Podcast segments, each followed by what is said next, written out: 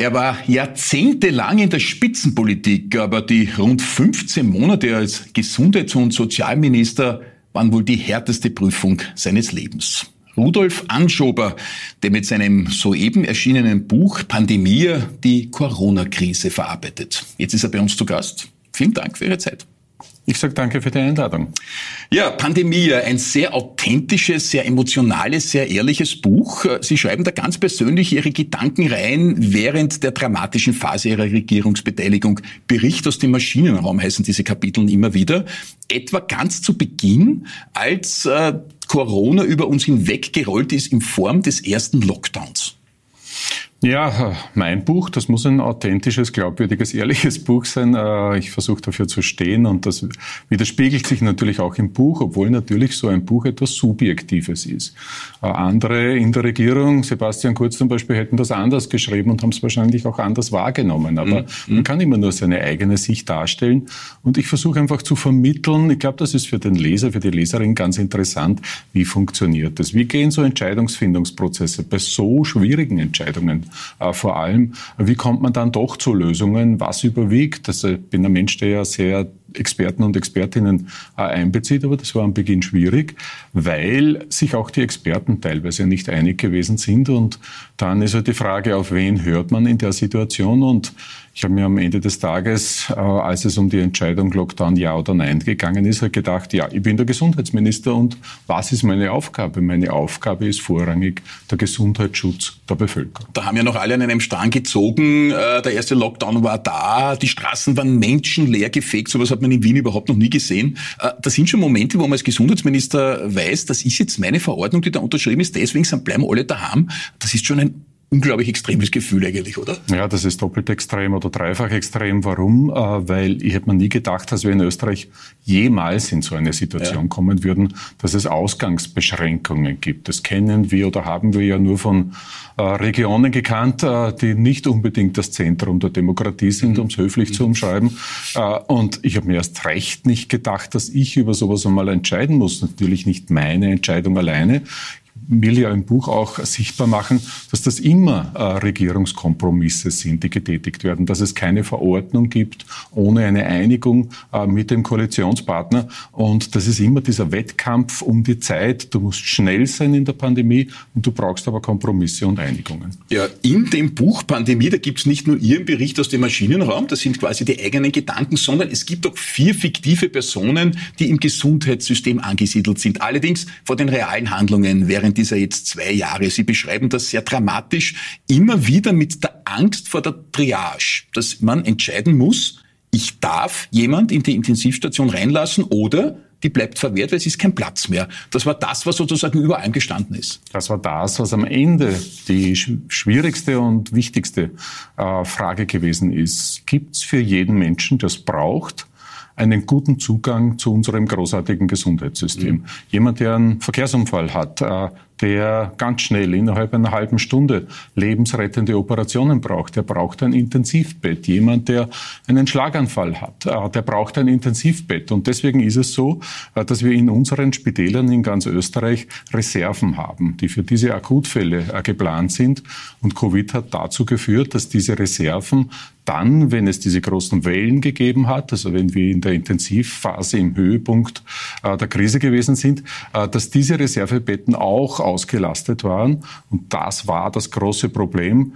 Es kann ja nicht sein, dass ich jemanden, äh, der zur falschen Zeit de facto einen Unfall hat, mhm. Äh, sagen muss, äh, du hast leider Gottes keine Chance auf Betreuung. Und darum haben wir gekämpft, dass das nicht passiert. Und das ist Gott sei Dank in Österreich auch nicht eingetreten. Jetzt, Sie haben eben um das gekämpft, was Sie gerade erzählt haben, einen ja, restriktiven Kurs, zumindest stand da die Gesundheit an oberster Stelle, wurden aber zerrieben, etwa mit der Haltung der Landeshauptleute. Da haben viele, nicht alle, etwa Wien weniger, aber im Westen vor allem gedrängt auf Öffnungsschritte. Und dann gab es als dritten Pol quasi den Bundeskanzler, wo man zwischen den Zeilen sehr gut lesen kann, der hat sie zunehmend im Regen stehen gelassen. Und zwischen all diesen Stühlen waren Sie.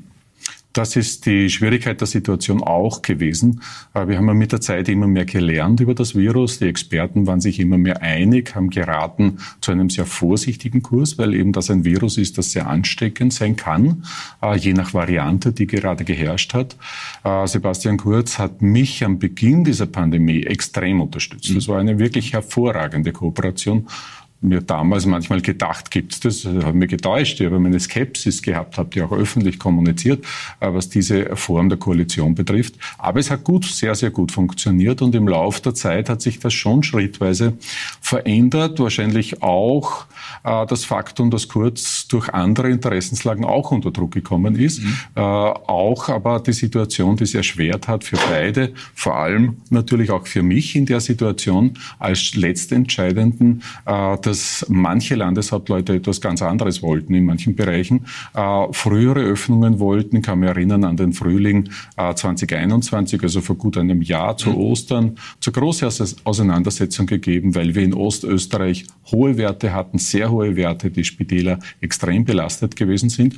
Da muss ich mich bedanken beim Wiener Bürgermeister, der derjenige war, der dann auf mich einen großen Schritt zugemacht hat, äh, der die Experten noch einmal persönlich als Bürgermeister angehört hat äh, und sich da ein neues Bild äh, gemacht hat. Und ich muss schon sagen, das ist nicht selbstverständlich bei einem Politiker, dass man am Dienstag sagt, okay, wir brauchen Öffnungsschritte und am Mittwoch nach dem Expertengespräch umdenkt und dann sagt, ja, wir brauchen keine Expertenschritte, sondern wir müssen leider noch einmal restriktiver werden. Fortan war der Wiener Kurs ja dann noch restriktiver sozusagen. Wien hat dann auch das Burgenland mitgezogen. Hans-Peter Doskozil hat damals sozusagen auch am gleichen Strang gezogen. Der wollte das anfangs ja gar nicht hat dann aber eben auch umgeschwenkt auf die Linie von äh, Michael Ludwig und äh, auch die niederösterreichische Landeshauptfrau. Es war die Ostregion dann im Lockdown, während der Rest des Landes quasi schon in Freiheit war. Da gehört sehr viel Mut dazu. Da gehört viel politischer Mut dazu. Und ich persönlich bin überzeugt, dass die Politik bei der Pandemie die Bevölkerung massiv unterschätzt. Man merkt ja, mhm. äh, äh der Wiener Bürgermeister hat äh, den Kurs gewechselt und ist ab diesem Zeitpunkt immer auf der eher vorsichtigen Seite gewesen. Absolut richtig aus meiner Sicht. Hat er gut gehandelt und richtig im Interesse der Bevölkerung gehandelt.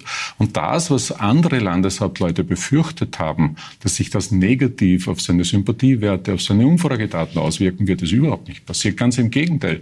Rede ich jetzt in Wien, meiner neuen Heimatstadt, ja. äh, mit äh, der Bevölkerung, dann höre ich immer den Slogan und die Antwort, wir sind eigentlich stolz darauf, dass ja. es in Wien strenger ist, dass wir, in vor, dass wir in Wien vorsichtiger sind und dass wir den Schutz der Gesundheit in den Mittelpunkt stellen. Das ist gut. Ein Beute Oberösterreicher. Wir kommen zu Ihrer Kindheit und Jugend ja später noch. Ja, der Kurs in Wien ist eben restriktiver. Wir haben schon erwähnt. Äh, Sebastian Kurz hat da aber immer wieder eine eigene Rolle gespielt. Äh, Sie hinterfragen im Buch mehrfach, was ihn da so antreibt. Am Anfang das Partnerschaftliche, dann teilweise auch das gegen Sie agieren ganz offen, als Sie zum Beispiel im Krankenhaus gelegen sind und Kurz gemeint hat, man müsse Sputnik anschaffen, was Sie damals sehr, sehr geärgert hat.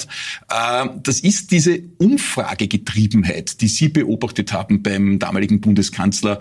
Äh, oder waren es die eigenen Beliebtheitswerte des äh, Rudi Anschober, die dann ja schon über denen von Sebastian Kurz waren? Also ich habe mit dem damaligen Bundeskanzler genau über diese Frage ja auch geredet und ich glaube nicht. In einer Pandemie hat man wirklich was anderes zu tun, als die persönliche Eitelkeit zu pflegen. Was es wirklich gewesen ist, es kann auch gewesen sein, dass er halt andere Prioritäten auch gehabt hat, in dem Sinn, dass der Gesundheitsminister Gesundheitsminister ist halt vorrangig für den Gesundheitsschutz da. Äh, und dann kommt lange nichts mhm. Äh, in dessen mhm. Interessenslagen. Ein Bundeskanzler muss breiter denken, auch Wirtschaftsinteressen mitdenken. Und natürlich war jeder Lockdown ein ganz gravierender Eingriff in die Wirtschaft, muss man ja ehrlich dazu sagen. Mhm. Äh, aber ähm, das hat schwierig gemacht und ich will gar nicht bewerten und kann auch nicht bewerten, äh, was seine Motivationen gewesen sind. Es hat sich ja eh jeder ein Bild machen können, wie er sich dann im Lauf der Pandemie äh, positioniert hat und vor allem, als er dann im, was war das dann im Sommer 21 äh, gemeint hat, kurz übersetzt, die Pandemie sei ja. vorbei, ÖVP-Plakat, dann war das aus meiner Sicht ja, ein Fehler. Das war vielleicht der größte strategische Fehler in dieser zweiten Amtszeit, äh, türkis-grün, äh, das zu plakatieren, was sich ja dann mit äh, täglichen Infektionszahlen von bis zu 60.000 als vollkommen absurd herausgestellt hat. Aber es das wollte halt keiner mehr hören damals im Sommer. Und das ist eben dieser Virus, er liefert immer wieder neue Überraschungen und äh, viele haben Fehler gemacht, auch ich habe Fehler gemacht in dieser Zeit und äh, es ist einfach wichtig, jetzt herzugehen und zu sagen, okay, was haben wir gut gemacht, was mhm. haben wir richtig gemacht, wo mhm. sind Fehler passiert und aus diesen Fehlern, und das ist das Wichtige in der Politik, muss man lernen. Da müssen wir uns besser aufstellen. Sie sagen ja auch, ein Fehler in Ihrer Amtszeit war bis zu einem gewissen Grad, das ist ja ein Doppelministerium. Das Gesundheitsministerium ist ja, sagen manche, in einer normalen Zeit ein bisschen eine ruhige Kugel. Äh, der Rudi Anschober hat sich vielleicht gedacht, okay, wer Gesundheitsminister, eigentlich will ich Sozialminister werden. Das ist ja ein sehr prestigeträchtiges äh, Ministerium. Und plötzlich kam Corona, kurz nach ihrer Angelobung, und das vermeintlich Gmade-Wiesen-Ministerium wurde auf einmal zu einem riesen Ding, das bis zu einem Lockdown das ganze Land in Schach gehalten hat. Das Sozialministerium war auf einmal das kleine Anhängsel. War es ein Fehler, beides gemeinsam bis zum Schluss durchziehen zu wollen? Es ist ja im Nachhinein immer leicht draufzuschauen auf die Dinge und äh, dennoch habe ich das gemacht, äh, weil es ja auch gut tut, äh, im Nachhinein draufzukommen, wo hat man Fehler gemacht, äh, was ist passiert, wo waren wir richtig unterwegs, äh, weil Kritik hat es ja viel gegeben nach einiger Zeit, es hat auch wahnsinnig viel Lob gegeben, mhm. aber dennoch ist es gut, wenn man mit sich selbst im Reinen ist. Mir ist das wichtig, das ist eine Aufarbeitung, äh, die einem gut tut in so einer verantwortungsvollen Situation und das war äh, das war die Situation. Das heißt, äh, äh, man hat in der Situation ja nicht hundertprozentig gewusst, ist man jetzt auf der richtigen Seite, ja oder nein. Wir haben nach bestem Wissen und Gewissen entschieden und haben es uns nicht leicht gemacht. Und vor allem sind wir über lange Zeit hindurch, und das hat uns ja auch europaweit in den Rankings jetzt wurscht sind, die nicht entscheidend sind. Entscheidend ist der Gesundheitsschutz, aber auch in den vergleichenden Rankings eher oben angesiedelt, äh, was äh, den Pandemieschutz äh, in unserem Land betrifft in all dieser Zeit gab es auch ein sehr enges Verhältnis zwischen der Politik, zwischen Ihnen als Gesundheitsminister und zwischen uns Journalisten. Wir haben sehr viele Interviews miteinander gemacht, auch für ein anderes Medium. Und da gab es immer diesen legendären Satz, über den man dann wirklich nochmal schmunzeln kostet. Die nächsten Wochen werden entscheidend sein. Gefühlt 100 Mal hat man das über die nächsten Wochen gehört, äh, so dass halt Monate und Jahre ins Land gezogen sind. Ist das so, dass äh, wenn man in der Früh aufwacht und das Gefühl hat, es kommt wieder eine Riesenwelle, in dem Fall jetzt nicht nur Welle als Pandemie, sondern in Form von riesiger Aufmerksamkeit, Aufgaben auf einem zu, dann spielt gar keine Rolle mehr, was man eigentlich schon bewältigt hat. Man hat immer das Gefühl, das nächste ist das ganz Dramatische. Natürlich ist es so. Das nächste ist das ganz Dramatische und wir haben ja auch keine Luft gehabt, äh, durchzuatmen und uns in Ruhe mal anzusehen, äh, wo müssen wir uns verbessern, wo müssen wir uns optimieren. Und das Schwierigste war ja, erste Phase ist gut gelaufen, haben wir schon gesagt. Äh, da waren wir sehr, sehr gut unterwegs. Und dann ist in einem gewissen Sinn eine Unterschätzung eingetreten. Mhm.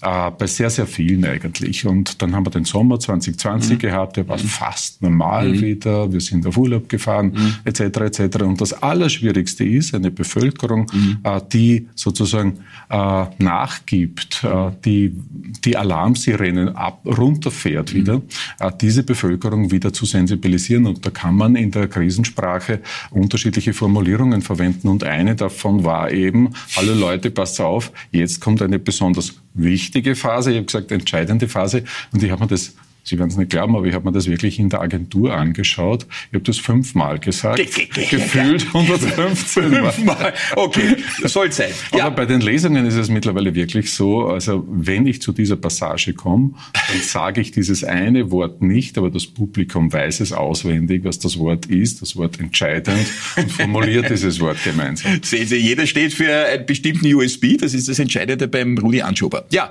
blicken wir zurück in die Kindheit und Jugend in Oberösterreich. Österreich. Volksschule in Schwanenstadt, Gymnasium dann in Vöcklerbruck in der Bezirkshauptstadt, dann die BETAG in Salzburg und Sie waren ja tatsächlich dann sieben Jahre auch Volksschullehrer, bevor es dann 1990 in die Politik gegangen ist. Ein Switch eigentlich von der Lehrerfront in den Nationalrat. War das immer schon in Ihnen drinnen, dass Sie das wollten? Das ist ja doch etwas ganz anderes. Ist was ganz anderes. Äh, und dazwischen ist noch was passiert. Ich bin, habe auch eine Journalistenausbildung gemacht. Ja. Äh, während meiner Tätigkeit als Volksschullehrer war dann äh, parallel dazu eben Journalist, habe bei Wiener Magazinen äh, gearbeitet. Das hat mir großen Spaß gemacht. Und bei dieser äh, journalistischen Tätigkeit äh, habe ich den Eindruck gehabt, ja, da gibt es schon viele Dinge, die im Argen liegen in unserer Gesellschaft. Mhm.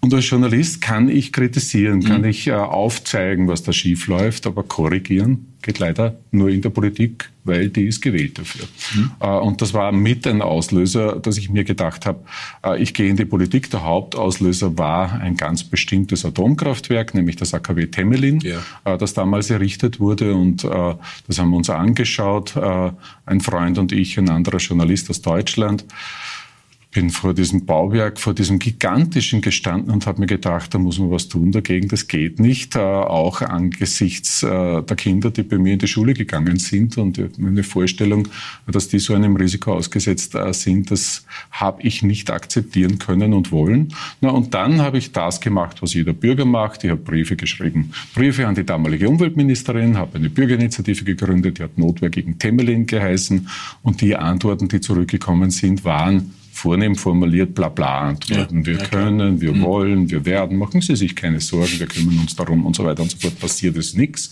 Nach meinem äh, einschätzen zumindest. Ich habe gedacht, okay, äh, wie kannst du weiter tun? Du musst selbst in die Politik gehen und dann bin ich äh, erstmals bei einer Landesversammlung der Grünen gewesen. Das war noch eine ganz, ganz, ganz, ganz kleine Gruppe. Ich kann mich erinnern. Gut, das war ja noch äh, in den 90er Jahren, ganz am ja. Beginn der 90er Jahre. Ende der 80er. Ende der 80er, wo die Grünen ja im Prinzip gerade gegründet wurden. Gerade gegründet und in den Nationalrat erstmals mhm. eingezogen sind, 1986. Mhm. Ähm, selbe Zeitpunkt wie Tschernobyl ja. passiert ist.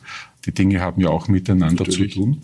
Äh, und äh, das waren damals 17 Menschen, die bei der Landesversammlung der Grünen gesessen sind. Und da bin ich ein bisschen hängen geblieben. Ja, das Jahre. war eben dann der grüne Abgeordnete im Nationalrat. Und dann ging es zurück in die Heimat nach Oberösterreich. 17 Jahre in der oberösterreichischen Landesregierung. Das ist wirklich eine ganz, ganz lange Zeitspanne. Doppelt so lange in etwa als im Nationalrat. Und mittendrin, da war dieses Burnout, das Sie damals auch öffentlich gemacht haben. Ich kann mich noch erinnern, äh, als Journalist, das war sehr mutig. Den Rudi Anschober hat man als Wiener Journalist Journalist schon irgendwie auch gekannt, als Oberösterreichischer Landesrat, aber da war dieses Burnout-Szenario. Ich glaube, drei, vier Monate waren sie dann quasi zu Hause und sind dann wieder eingestiegen. Das war genau in der Mitte dieser 17 Jahre.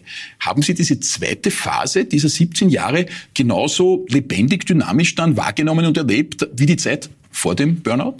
Lebendig und dynamisch schon, aber ich habe schon was gelernt äh, daraus, denn ein richtiges Burnout ist etwas, was verheerend ist. Mhm. Also da äh, kann man sich, wie ich es jetzt gemacht habe, bei meinem Ausscheiden vor einem Jahr, als ich gesagt habe, ich habe keine Kraft mehr, ja. da kann man sich nicht mehr hinstellen und eine Pressekonferenz mit einer 40-Minuten-Rede aus dem Bauch halten, äh, weil man einfach dazu nicht mehr imstande ist. Das wünsche ich niemandem, das ist eine ganz schlimme Situation.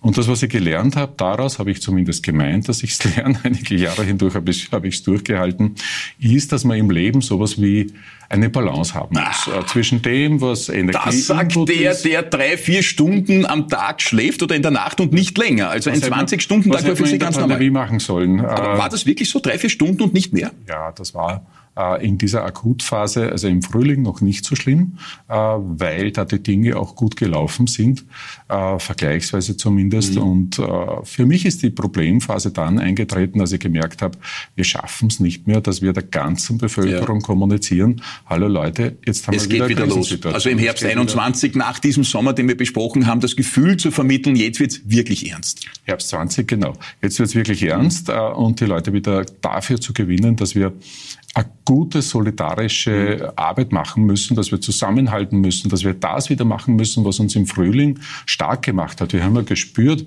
dass das, was uns früher gesagt wurde, politisch über Jahrzehnte hindurch äh, von manchen rechten Kräften in der Politik, äh, es geht uns dann gut, wenn es den anderen schlecht geht. Ja dass das ein Unsinn ist. Wir ja. haben in der Pandemie äh, gespürt, wenn es Ihnen gut geht, geht es mir auch gut. Ja. Wenn Sie gesund sind, bin ich auch gesund. Ja. Das heißt, wir gehören zusammen. Mhm. Diese Erfahrung haben wir gemacht, das haben wir gut, gut, gut, wirklich sehr, sehr gut äh, im Frühling äh, gelernt, gut umgesetzt. Mhm. Politik war sich einig und all das ist dann in einem gewissen Sinn zerbröselt. In der Politik ist immer mehr Streiterei entstanden, mhm. auch zwischen Opposition und Regierung, gar keine Schuldzuweisung, war halt so. Mhm. Und dann sind diese äh, Corona-Leugner auch noch dazu Natürlich. aufgetreten Leuten, die uns das Leben und auch mir das Leben nicht einfach gemacht haben. Und dann sind schon diese Phasen eingetreten, wo ich bis ganz spät in die Nacht hineingearbeitet habe und heute in der Früh sehr, sehr früh wieder aufgestanden bin, um weiterzumachen. Da müsste ja einem Gesundheitsminister bei einem Rudi Anschober, auf den er runterblickt, als Patient die Krausbirne aufsteigen. Man hat einmal am Burnout laboriert und zehn Jahre danach ein Extremszenario mit drei, vier Stunden. Das ist ja im Prinzip die Antithese dessen, was man danach hätte machen sollen.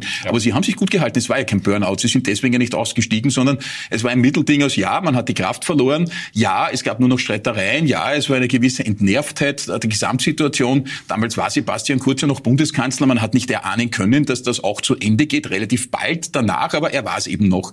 Das war eine Mischung. Es war jedenfalls nicht Burnout. Ja, es war ganz sicher nicht Burnout, das kenne ich, wie man sich da fühlt. Da steht man eben nicht vor laufenden Kameras mhm. äh, 40 Minuten und hält eine Stegreifrede, was auch äh, intensiv und anstrengend ist natürlich. Äh, und äh, bei der Entscheidungsfindung, gehe ich oder gehe ich nicht, hat das aber schon eine Rolle gespielt. Ich habe immer gesagt, mhm. ich bin der Gesundheitsminister, ich bin für die Gesundheit zuständig. Und irgendwann habe ich mir gedacht, nachdem ich zwei Kreislaufzusammenbrüche gehabt habe, innerhalb von, was waren es, drei Wochen oder so, ja, ja. Äh, hallo, du bist für die Gesundheit verantwortlich, du bist auch für deine eigene mhm. verantwortlich. Und mhm. die hat mit meinen Ärzten gesprochen und äh, die haben mir schon gesagt, äh, organisch noch alles in Ordnung, obwohl ich einen Tinnitus gekriegt habe, äh, obwohl ich hohe Zuckerwerte und Blutdruckwerte gekriegt habe.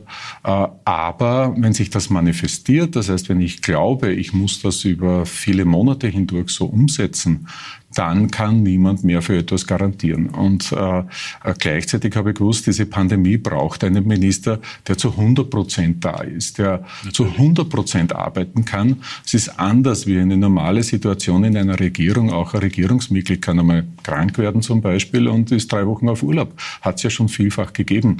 Äh, ist niemand, äh, wünscht es niemanden, aber diese Möglichkeit der Erholung gibt es wie bei jedem anderen Beruf bei der Krise in der Pandemie kann man nicht hergehen und sagen, liebe Pandemie, warte jetzt drei Wochen, dann komme ich vielleicht. Im Gegenteil, es kam das richtig dicke Ende. Das hätte man sich ja auch im Frühjahr 21 nicht gedacht. Man hat sich gedacht, okay, jetzt kommt der Wolfgang Mückstein, der erntet jetzt die Früchte der Impfung. Sie haben das vorbereitet, der lässt alle durchimpfen das Thema ist erledigt. Dann kamen bis zu 60.000 Infektionen im Herbst. Also da wäre es schon noch ziemlich knüppeldick gekommen. Also war wahrscheinlich die richtige Entscheidung. Äh, was äh, sehr spannend ist, äh, Rudi Anschober war in seinen jungen Jahren auch einmal Teil eines kabarettistischen Trios. Äh, kabarettistische Wurzeln in Ihnen. Äh, was war da los? Was war da los? Ähm, ich habe Freunde, die in dem Bereich tätig sind und wir sind damals bei mir zu Hause gesessen und ich habe sie bekocht, weil ich gerne Italienisch koche, schon damals gemacht habe. Äh, zwei äh, Karikaturisten, die jetzt sehr berühmt sind, sind auch dabei gewesen. Und dann habe ich ihnen erzählt, dass ich gerade Aufsichtsratsprotokolle vom Bau der damaligen Bürenautobahn in die Hand gekriegt habe und dass das so skurril sind, äh, dass man lachen muss drüber. Und ich habe ihnen dann äh, ein paar Passagen zitiert und die sind aus dem Lachen eigentlich nicht mehr rausgekommen.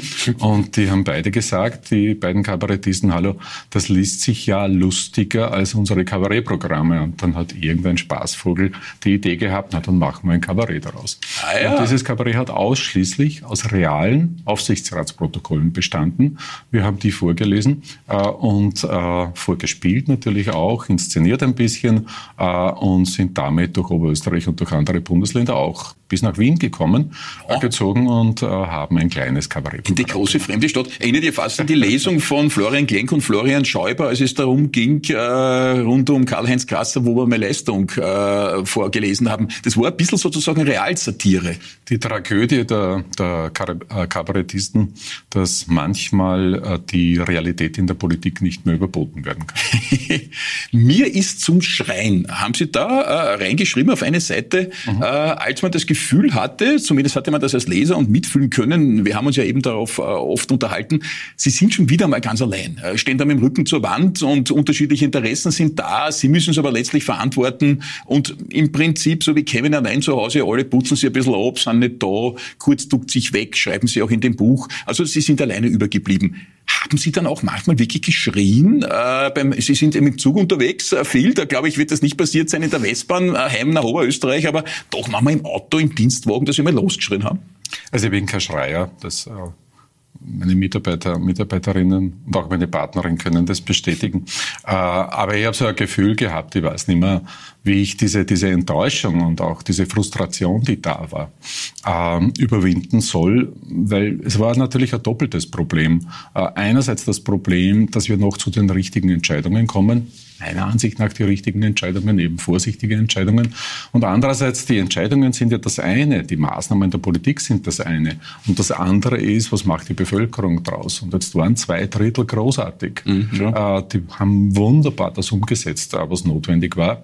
Und dann haben wir vielleicht 20 äh, Prozent, 25, 30 Prozent gehabt, die das nur selten, nur teilweise oder aus juster Mensch-Standpunkt gar nicht mehr gemacht mhm. haben.